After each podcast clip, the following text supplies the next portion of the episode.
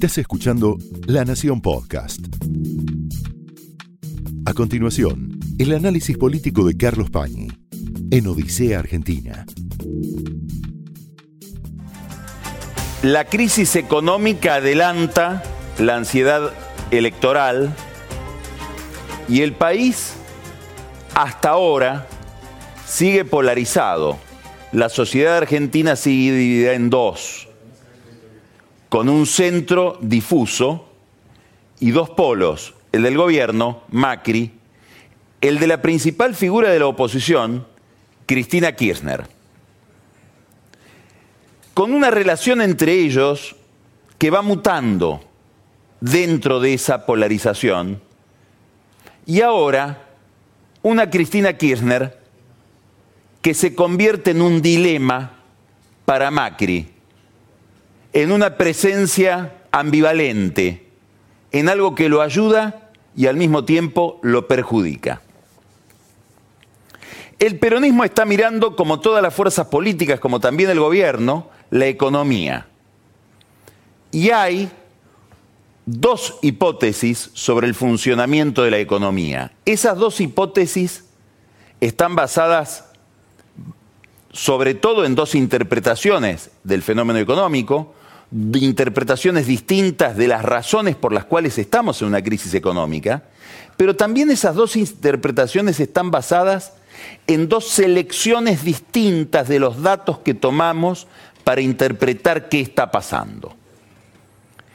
El gobierno imagina que estamos en el peor momento y que de este peor momento se va a salir rápido considera que va a haber una baja dramática de la inflación, tan dramática como la profundidad de la recesión, y que eso va a producir, combinado con las paritarias, una recuperación del poder adquisitivo que va a estimular el consumo y eso va a permitir una reanimación económica pronto.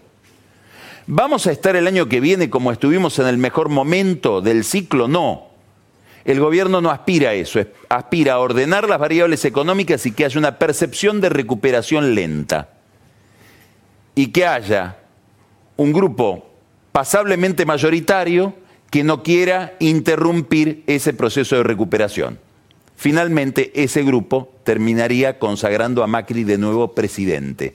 No tanto por las razones de una economía que ya no le va a dar la posibilidad de una victoria, lo máximo que espera Macri es que la economía no le inflija una derrota, sino porque Macri va a cultivar la imagen de que es alguien distinto del resto.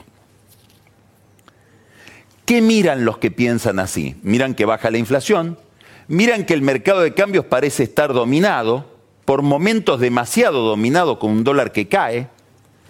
Están ya los que se preocupan por la caída del dólar, porque lo ven ya atrasándose demasiado están los que miran que junto con la recuperación de la serenidad cambiaria, con la caída de la inflación, empieza a haber repercusión en algunos precios, como el precio de los combustibles, por una jugada de IPF bastante interesante, surgida de la cabeza de Miguel Gutiérrez, que es el presidente de IPF. IPF obliga a otras petroleras a bajar los precios de los combustibles que habían subido, IPF los subió, pero menos rarezas que el gobierno pretende destacar como buenas noticias de una economía que se empieza a ordenar, no a recuperar, a ordenar. Del otro lado, los que miran los datos negativos, datos que hacen prever que la recesión no va a ser tan rápida, no nos vamos a recuperar tan velozmente, datos que miran los que creen que no hay un problema de ciclo económico, casi mecánico o de una inercia impersonal, sino que lo que hay es una crisis de confianza y que la confianza no se va a recuperar hasta después de las elecciones.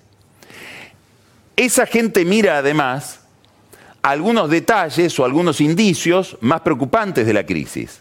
Una caída en la actividad industrial superior a la que preveía el gobierno para este mismo momento, 12%. Un momento muy crítico de grandes empresas de consumo sobre todo algunas de ellas que se habían endeudado en dólares y que ahora sufren la devaluación porque cobran en pesos y tienen que pagar una deuda en dólares mucho más exigente porque hubo una devaluación del 100%. Una crisis en el sector empresarial, sobre todo de las pymes, que se reflejó en el debate sobre este bono de 5 mil pesos que hoy acaba de, de, decretar el presidente. Va a estar ese bono o la obligación de pagar ese bono discutible para muchas empresas mañana en el boletín oficial. Se va a poder pagar en cuotas. Hay sectores que no lo quieren pagar porque dicen acabo de firmar una paritaria donde ya aumenté los sueldos. No es lo mismo que aquel sector que no firmó las paritarias. Bueno, habrá que ver cómo se va articulando todo esto en la práctica.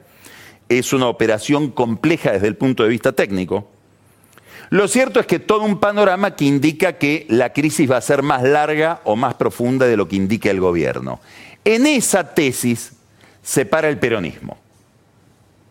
Allí el peronismo piensa que el ciclo político se abrevió.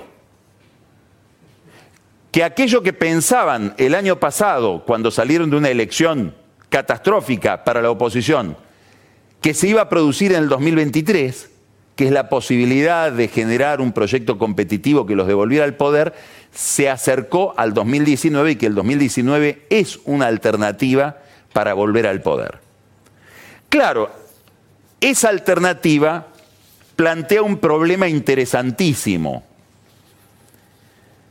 ¿Cuál es ese problema? Que la figura más competitiva, más atractiva, la figura más destacada del peronismo, para la competencia electoral sigue siendo Cristina Kirchner. Cristina Kirchner va a ser candidata, ni ella lo sabe. Por momentos Mucha gente tiende a pensar que el que tiene más poder o el que está más en el centro del problema sabe más cosas de las que sabemos nosotros. Ella tampoco sabe qué va a pasar y por lo tanto debe estar dudando respecto de qué decidir. Pero los líderes políticos, igual que los líderes empresariales o aquellos que están, cualquier persona que esté al frente de una gran organización, no tiene una libertad absoluta para decidir su destino depende muchas veces del mandato que le da esa organización a la cual lidera. Bueno, hay un entramado, una maquinaria de intendentes, concejales, diputados, que necesitan que Cristina sea candidata, aunque ella pierda, para ellos reponer su posición en el poder en las elecciones del año que viene en el centro de todos ellos los intendentes del conurbano bonaerense, que ven en ella la mejor candidata porque ella es más votada allí donde hay más pobreza. Ya tiene un equipo de campaña y se comporta como si estuviera en campaña la expresidenta, aun cuando no sepamos el desenlace de su candidatura. Se comporta como si fuera candidata. Ahí está el grupo de siempre, su hijo Máximo, la Cámpora, Guado de Pedro, los que estuvieron siempre. Y una figura que regresó, una especie de hijo pródigo, Alberto Fernández, el ex jefe de gabinete de Néstor Kirchner y después de Cristina Kirchner. Alberto Fernández se reacerca a su antigua jefa, de la que dijo cosas bastante severas durante todos estos años, y es seleccionado por ella como el dirigente encargado de dialogar con otros sectores del peronismo. Es un interlocutor ideal, digamos, ocupa un rol interesantísimo. Cristina elige bien. ¿Por qué? Y porque él estuvo casi en todos los lugares, o sea, puede volver a hablar con todos aquellos con los cuales estuvo vinculado. estuvo, eh, eh, Fernández estuvo con Massa. Fernández fue jefe de campaña de Florencio Randazzo en las elecciones del año pasado.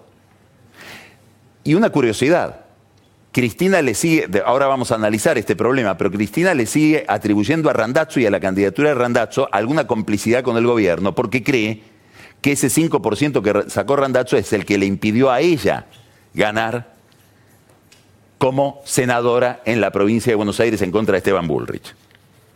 Muy bien, Alberto Fernández está hiperactivo como jefe de campaña. Acaba de emitir un tuit extraordinario que yo le quiero comentar acá por lo gracioso casi, Dice, les propongo, lo dijo en, en, Santa Fe, ahí lo tiene usted en, en la pantalla detrás de mí.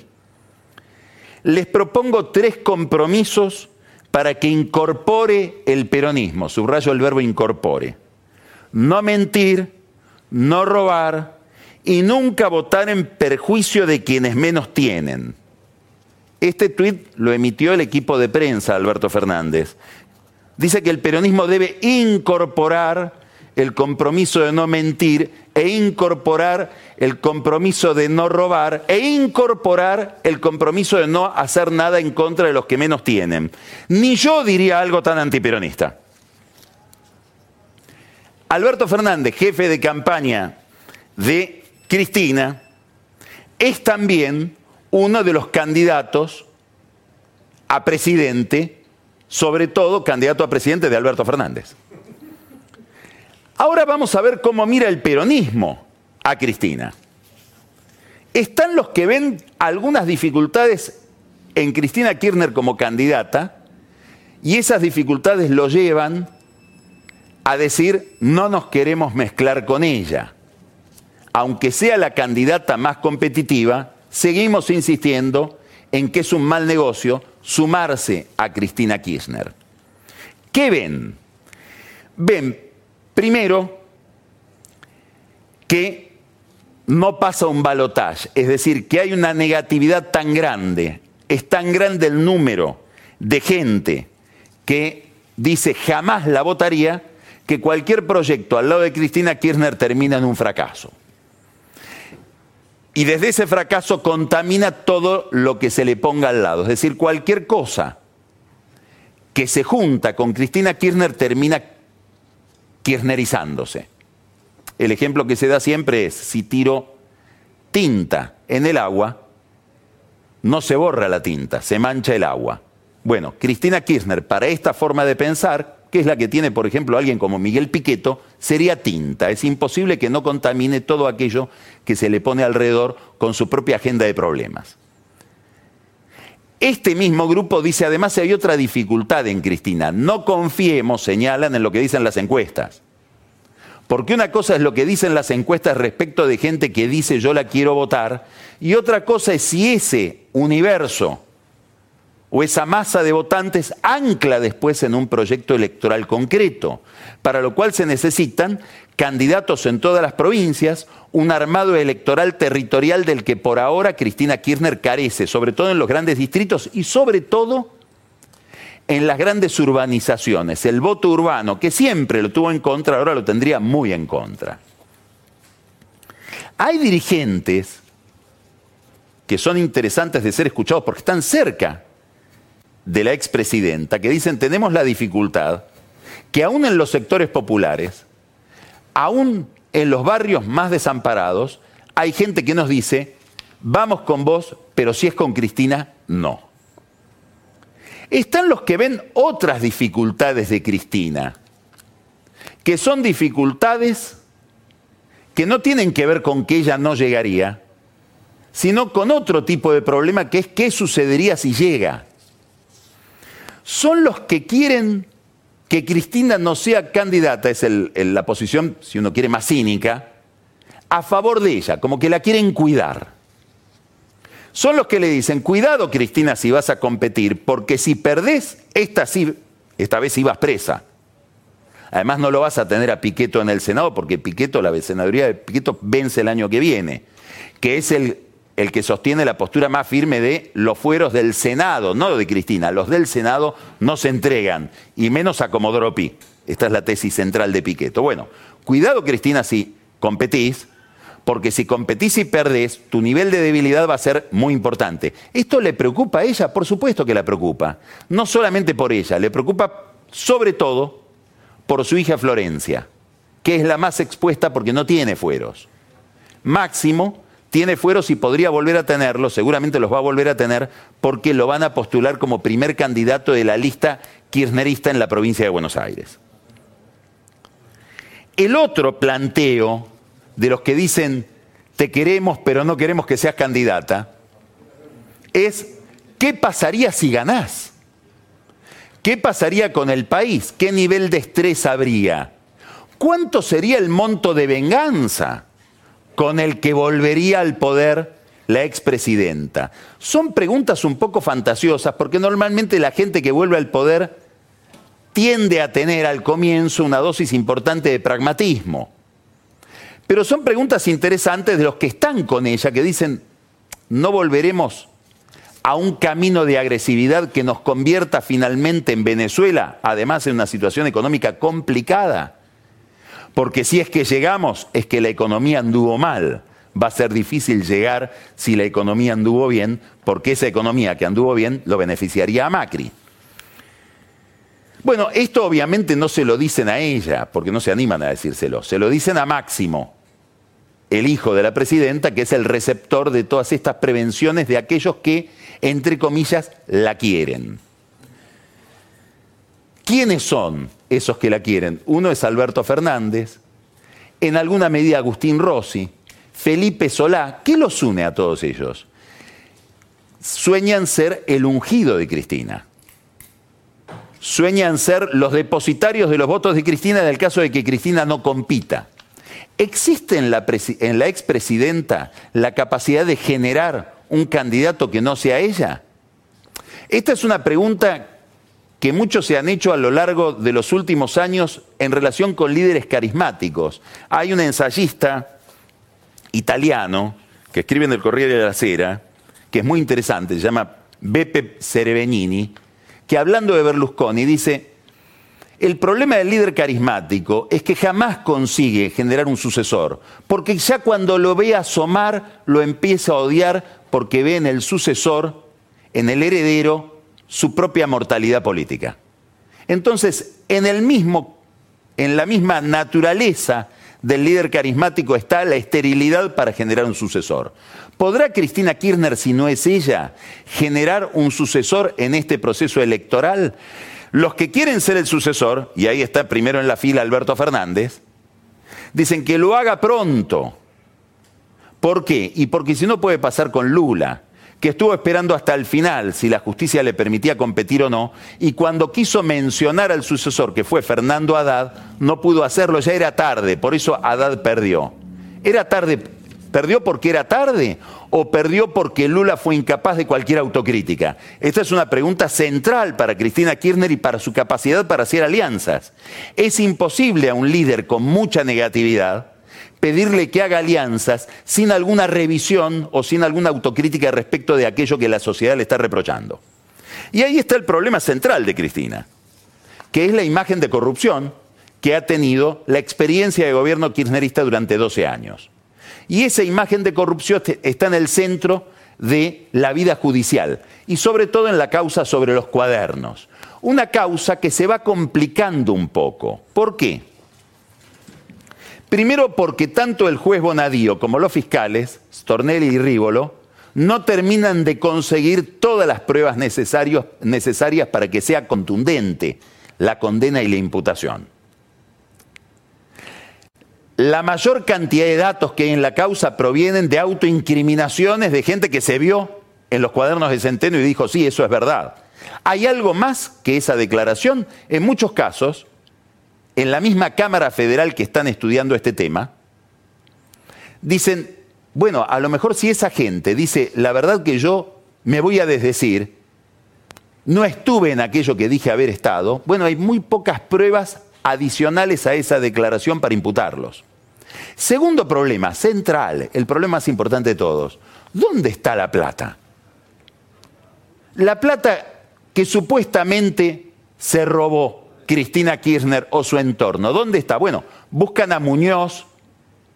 ¿De dónde viene la plata de Muñoz? Se la encontraron ya más o menos 70 millones de dólares. Y probablemente era plata de Néstor Kirchner o era plata que él le robaba a los que robaban. ¿Dónde está la plata? ¿Estará escondida en estancias en la Patagonia? Seguramente mucha de la plata que se robó fue aplicada a la compra de campo. Sobre eso hay mucha anécdota en el sur. Ahora, ¿hay plata enterrada? Es una pregunta interesante porque cuando la gendarmería fue a buscar y a hacer agujeros, se encontró que, ya había agujeros en esos campos. Alguien se había llevado la plata.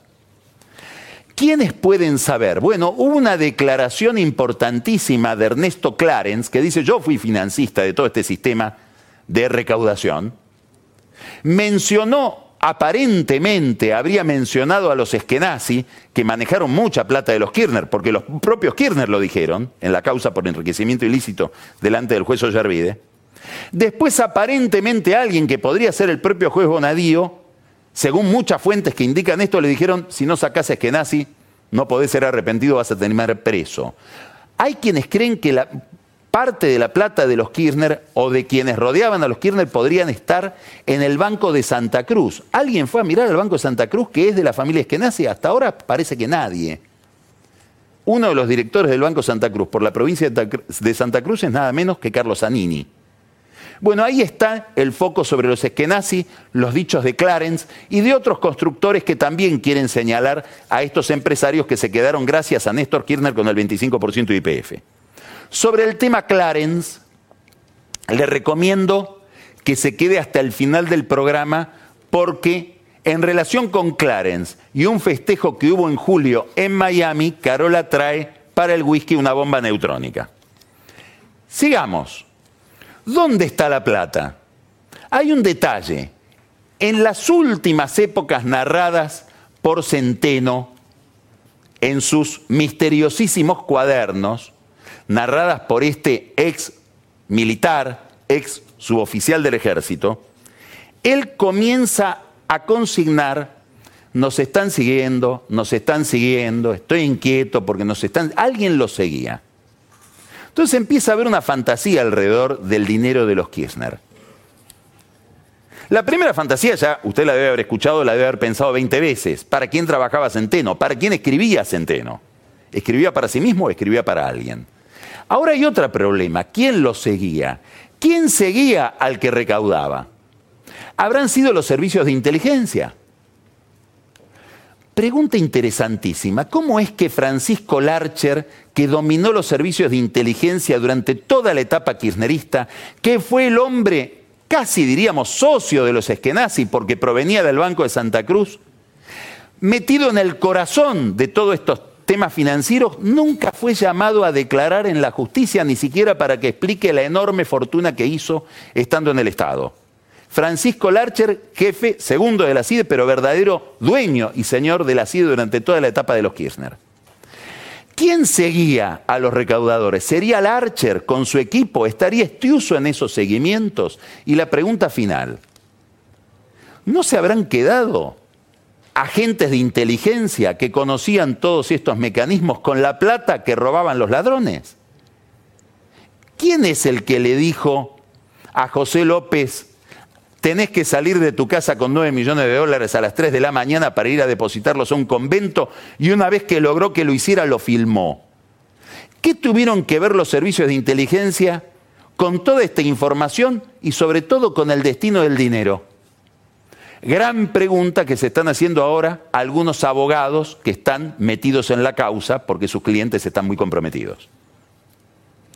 Los cuadernos, la corrupción, el dinero mal habido es una gran dificultad para Cristina Kirchner y su carrera.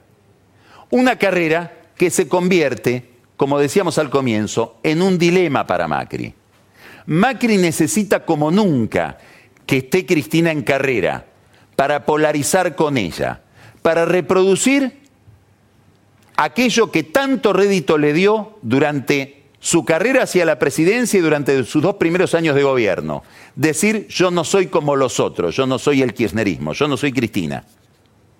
Pero claro, esa misma polarización que requiere para él de una Cristina competitiva, le genera otro problema.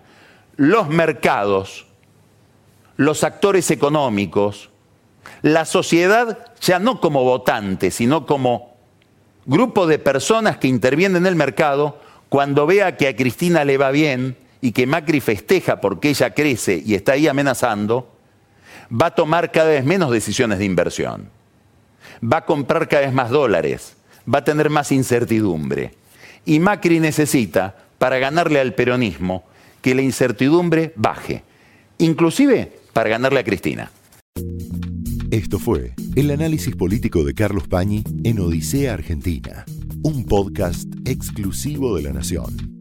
Escucha todos los programas de La Nación Podcast en www.lanacion.com.ar. Suscríbete para no perderte ningún episodio. Estamos en Spotify, Apple Podcast, Google Podcast y en tu reproductor de podcast favorito.